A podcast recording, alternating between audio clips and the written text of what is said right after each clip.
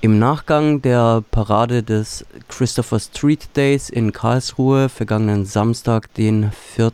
Juni 2022, kam es zu einer queerfeindlichen Attacke, bei der mehrere Personen verletzt und eine Regenbogenfahne verbrannt worden sei. Wir sprechen jetzt mit der Journalistin Amila Brandt, die unter anderem beim Online-Magazin Red Flag Journalism publiziert über diese Situation, die sie aus nächster Nähe beobachtet hat und beziehungsweise ebenfalls Betroffene des Angriffs gewesen war, wenn ich das richtig verstanden habe.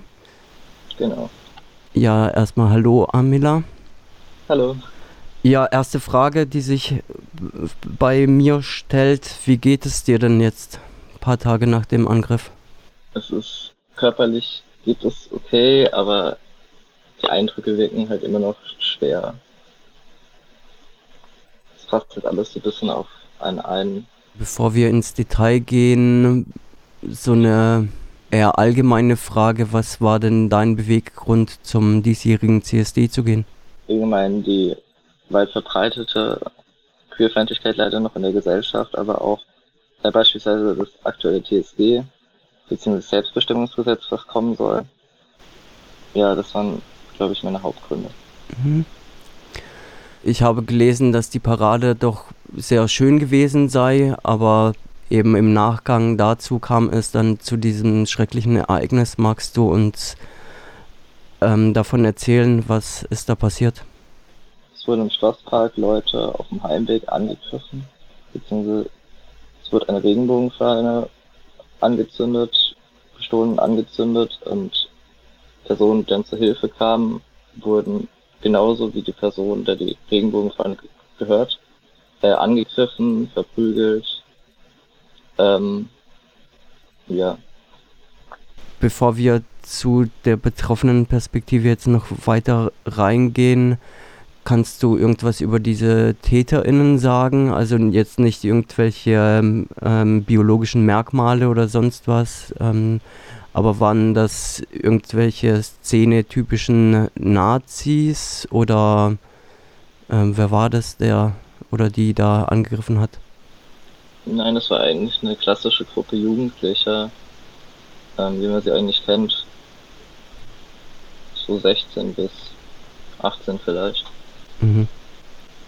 Jetzt hat ja die Polizei sich nicht sehr rühmlich verhalten. Ähm, Du hast getwittert, dass von äh, zehn eingesetzten Wannen nur neun PolizeibeamtInnen ausgestiegen seien. Die Pressemitteilung von der Polizei liest sich so: Im Bereich des Schlossparks sei am Samstag gegen 22.10 Uhr im Bereich des Karlsruher Schlossparks von einer Personengruppe eine Regenbogenflagge entrissen und verbrannt worden.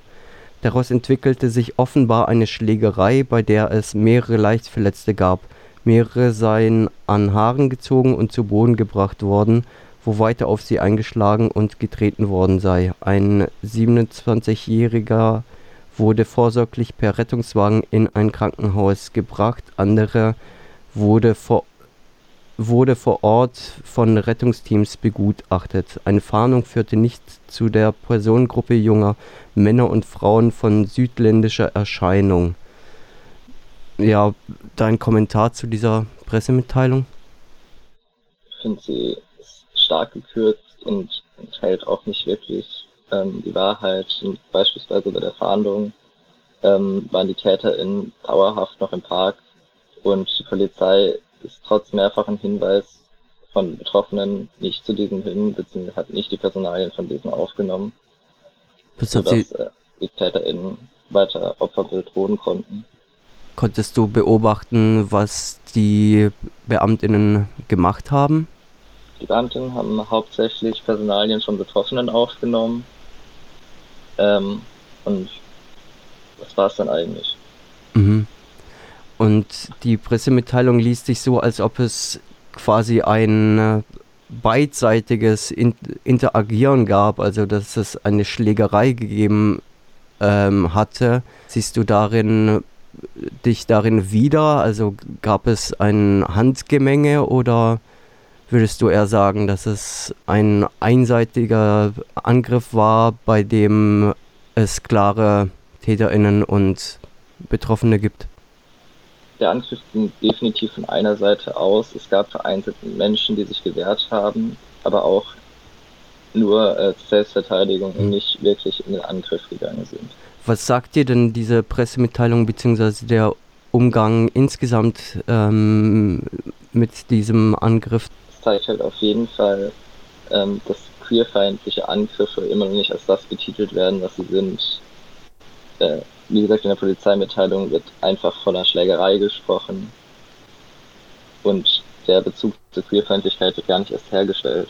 Es gab ja auch schon ein paar Reaktionen auf den Vorfall. Die CSD-Orga solidarisiert sich natürlich mit euch und den anderen Betroffenen. Es gibt Stimmen aus dem Landtag, die sich der Kritik an der Polizei anschließen. Hast du noch weitere Reaktionen wahrgenommen und was waren das für welche? Ähm, es gab auf jeden Fall starke Solidaritätsbekundungen von recht vielen Richtungen. Es gab aber leider auch ähm, Gruppen an RassistInnen und Nazis, die sich das Ganze zu eigen machen, um damit ihre Propaganda zu füttern, eben wegen dem letzten Satz in der Polizeimitteilung. Was wünschst du dir denn weiterhin für einen Umgang mit der Sache, persönlich, politisch wie auch gesellschaftlich? Erstmal eine umfassende Aufklärung der ganzen Sache, ähm, sowie Konsequenzen sowohl für die Polizei als auch für die TäterInnen. Ja, und die Benennung eben als das, was es ist, Queerfeindlichkeit. Mhm. Der Fall zeigt ja, dass es auch in Baden-Württemberg stets noch Defizite in Sachen Vielfalt, Diversität und Toleranz gibt. Was denkst du, woran kann das liegen, dass manche immer noch nicht im Jahr 2022 angekommen scheinen? Da ist auf jeden Fall ein großer Reiter, ist natürlich der parlamentarische Arm ähm, der rechtsradikalen, rechtsextremen, die AfD, die zumindest einen Teil der Gesellschaft da, da weiter zurückhält, würde ich sagen. Aber auch einfach fehlende Informationen darüber, ja.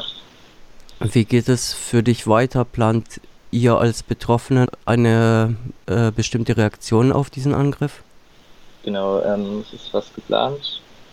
Ich würde einfach mal sagen, haltet euch den nächsten Sonntag frei, also den 12. Ja. Wie kann man euch denn als Betroffene unterstützen, auch wenn die oder der Hörerin jetzt nicht in Karlsruhe wohnt? Uns persönlich kann man wahrscheinlich wenig unterstützen, außer durch Teilen bzw. informieren über den Vorfall.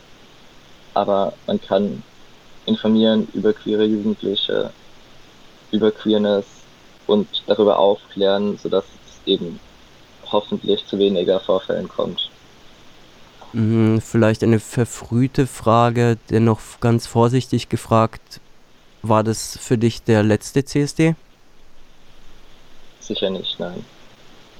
Das ist ein Grund, das ist ein Grund extra dorthin zu gehen.